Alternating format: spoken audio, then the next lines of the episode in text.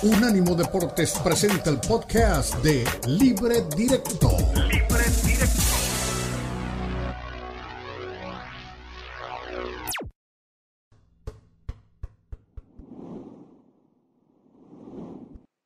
Un fin de semana futbolístico muy atractivo el que tuvimos en el mundo y fundamentalmente si miramos hacia el lado de Inglaterra por los partidos que se disputaron, por lo que vimos, por la intensidad con la que siempre se juegan estos compromisos y obviamente porque se ratifiquen en la parte alta del torneo el Arsenal que ha tenido un campañonón impresionante de la mano de Mikel, eh, de Mikel Alterta, el, director técnico. El triunfo del fin de semana, la ratificación en la primera posición, los cinco puntos de ventaja sobre el City, que también gana su partido, pero sigue teniendo un, un espacio importante el Arsenal en la parte alta del tablero. Eh, cinco puntos de ventaja son valiosos en, la liga, en la Premier. El Liverpool pinchó y pinchó contra el que en ese momento era último, el Vermont, que le sirvió al Vermont para salir de esa última posición y soñar un poco con tratar de huirle a la zona de descenso. Fútbol en España con Barcelona también líder sobre los, con nueve puntos sobre el Real Madrid. Fútbol en la MLS con dos líderes, uno en el este que es el equipo de Atlanta y el otro en el oeste el equipo de San Luis. Fútbol en México, en donde está galopándose todo a su manera el equipo de Bucetich, el equipo de Monterrey. Los resultados de México, 22 goles en la jornada de la décima primera jornada del balompié mexicano. Pero vamos a integrar a nuestros compañeros para vamos a ir primero a Víctor Manuel Bucetich, el técnico de Monterrey, que fue a territorio tuso, a territorio de David Patiño, sí, bueno, también, y de Elizabeth Patiño, y logró los tres puntos en la visita a la Bella Airosa. ¿Qué dijo Bucetich y nos lo analiza Fernando Ceballos a la vuelta? Participación, creo que eh, aparte de todo esto, creo es un buen partido que hace el equipo, todo que es lo que estamos eh, buscando siempre mantener esa actitud y desde luego ante un equipo como Pachuca, ¿no? que es un equipo que es el campeón y que en un momento dado eh, ha venido levantando también dentro del torneo. Aunado a eso, creo que haber trabajado, eh, ir contracorriente después de haber recibido ese gol tempranero, eh, tuvo la capacidad del equipo de poder sobreponerse. Muy bien, Fernando. Sobrado de lote Monterrey, ¿por qué con una nómina con extranjeros funciona? Y estaba pensando ahora del paso de, de, por Chivas, que él se quejó que con una nómina así no se podía hacer. Y hoy Paunovic sí puede. Es decir, hay una serie como de extrañas contradicciones en todo esto. Sí, eh, de entrada creo que creo que se equivocó Bucetich en declarar eso cuando, cuando estuvo en, en Chivas y sobre todo cuando salió. Me parece que eh, no, no, le gustó la manera en la que salió y, y a partir de ahí ha hablado cosas que, que, bueno, ahí está Paunovic poniendo el ejemplo. Por supuesto que lo que no tiene Chivas es la cartera que sí tiene Monterrey. Y, y ahí es en donde entra eh, la diferencia entre extranjeros o mexicanos. El tema con Rayados es que necesite lo que necesite el equipo, lo, lo puede comprar sin ningún eh, problema. Yo por eso, y creo que ese será tema para analizar algún día, no veo nada descabellada la idea que traen algunos dueños, entre ellos Ricardo Salinas Pliego, de por fin instaurar un fair play financiero en la Liga MX. ¿eh? Sería buenísimo, tiene toda la razón, sería buenísimo para que se equiparan un poco más las cargas y sobre todo se haya, haya más emparejamiento competitivo. El América, ganó el América también en territorio regio, esta vez le ganó a Tigres, bien ganado el partido por parte del América, pero ¿qué dijo el Tan Ortiz al final? Y luego Elizabeth tiene su propia visión de Coap. De principio nosotros nunca pensamos en el clásico, nosotros pensamos en Tigre. El partido fundamental y trascendental para nosotros era Tigre. Cada vez que se aproxima un clásico, no soy y no me gusta de hablar. Y eso se lo digo a mis jugadores. Nosotros no hablamos previo a un partido tan importante como fue Tigre. Sacamos un resultado importantísimo, importantísimo en una cancha muy difícil. Después pensaremos en el clásico. Muy bien. A ver, doña Eli Patiño, ¿está bien esa actitud de Tan Ortiz? ¿Te gustó el partido? ¿Te gustó el planteamiento? ¿Te gustó el fútbol? ¿Te gustaron las respuestas? Eh, creo que siempre Tano Ortiz eh, tuvo como una rachita medio agrandadito y luego siempre es este perfil, ¿no? No hablamos del siguiente partido, no hablamos del siguiente rival. A mí me gusta que le metan un poco de picante y que digan, por supuesto que pensamos y tenemos la obligación de ganar el clásico y contra nuestro archienemigo, nuestro archirrival, el único realmente clásico del fútbol mexicano, todos los demás son regionales. Eh, pero no, no se quiso mojar demasiado, ¿no? El Tano Ortiz es válido, veremos cómo se van presentando conforme avancen los días. Me gustó América, hubo modificaciones desde el arco con Malagón, eh, regresó Lara, eh, después el Tan Ortiz manejando bien los tiempos del partido. América creo que ni siquiera con demasiada exigencia le alcanza para ganarlo. Eh, jugadores como el Cabecita Rodríguez, Rodríguez, que es importante que se reencuentren con el gol. Creo que América tiene esa buena versión. Lo de Reyes en defensa fue muy bueno eso es lo que sufre mucho el América, ¿no? Y que ahora sí lo vimos.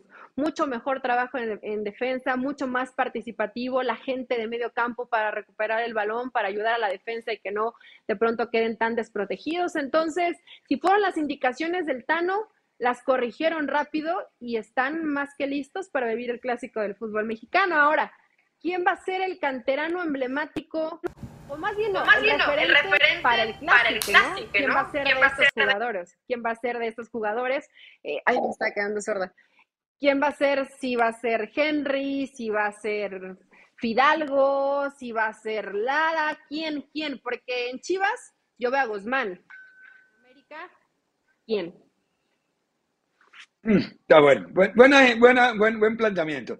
Eh, crucemos el mar, don Fernando Ceballos, y escuchemos, escuchemos a, Xavi Hernández, porque eh, el equipo de Barcelona, con todo y una polémica arbitral, sumó los tres puntos frente al Athletic Club en territorio de Bilbao. Jugar en la catedral es muy complicado, o el nuevo San Mamés, como se le llama más exactamente, que dicen es el, yo no lo conozco, es el estadio más hermoso que hay en Europa, dicen los que están yendo allá.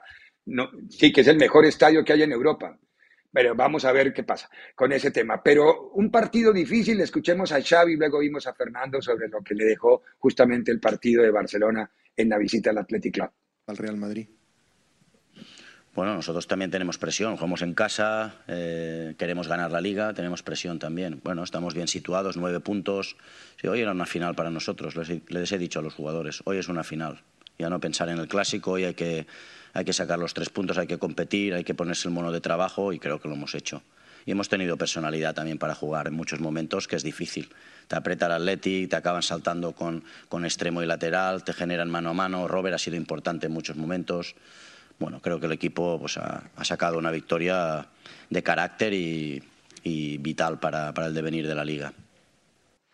A ver, está claro que se pusieron el mono de trabajo, sí se pusieron el mono de trabajo, es decir, el fútbol de posicional no está jugando el Barcelona. Está jugando un fútbol para ganar los partidos y, eso está bien. Ese es el, comienzo básico de un equipo que quiere competir, ganar.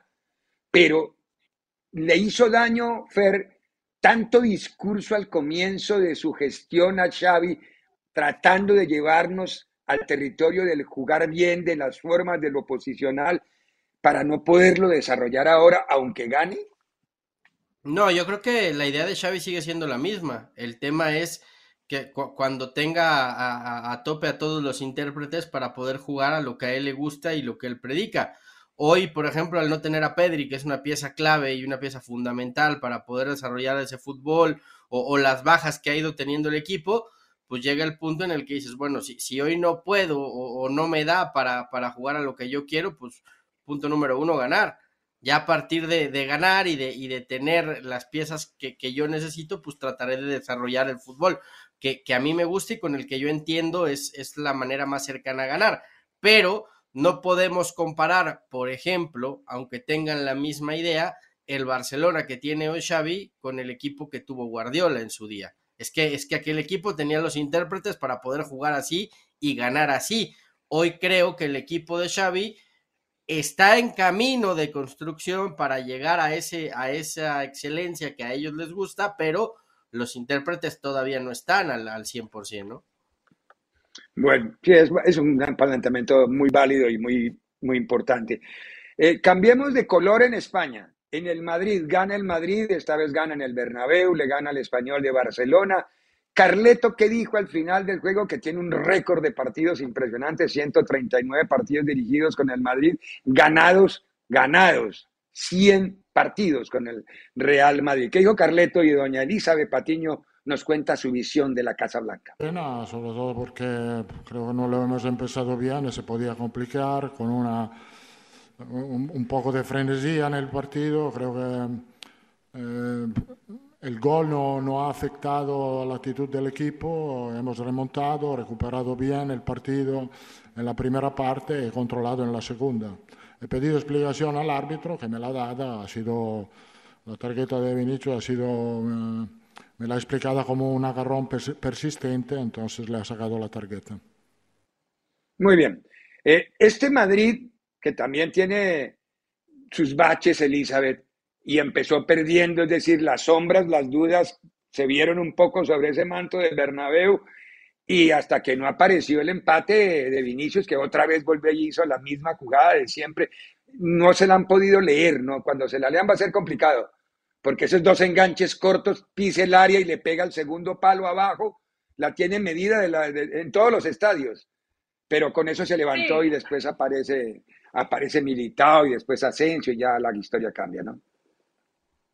Era un partido muy complejo para el Madrid, no lo estaba jugando tan bien eh, como le ha pasado creo que en toda la temporada, ¿no? Le cuesta trabajo generar, pero cuando encuentra esa llave eh, ya parece que todo fluye como lo tenía en el plan Ancelotti, porque siempre hace parecer que eso era parte del plan y lo escuchas en conferencia y también parece que es parte del plan, aunque de pronto el Madrid es medio accidentado. Eh, se viene una semana muy complicada, Ricardo, más allá de que podemos llegar a pensar que el partido contra el Liverpool está resuelto, Creo que siempre la exigencia de Champions, la, exigencia física, la exigencia mental, la exigencia competitiva te demanda demasiado y después pensar en un clásico que, que, es de vida o muerte para el Madrid, más allá de lo que se juega siempre en los clásicos. Ponerte a seis puntos te deja con vida quedarte a 12 puntos, definitivamente creo que la liga se iría para el Barcelona. Entonces, es un partido clave del fin de semana, sin olvidar el compromiso de Champions. Veremos si el traje de gala del Madrid le alcanza para los dos compromisos. A ver si la ropita alcanza. Lo cierto es que ganó el Madrid, que sigue haciendo nueve puntos, que en la MLS se anotaron 26 goles, que los resultados dejaron ganador al Galaxy en el último partido, que el Atlante es el líder en el este, que el San Luis es el líder en el oeste. Y con eso les contamos la historia del fin de semana. Y que todo lo que quiera saber de deportes lo va a encontrar siempre en la página de unánimodeportes.com.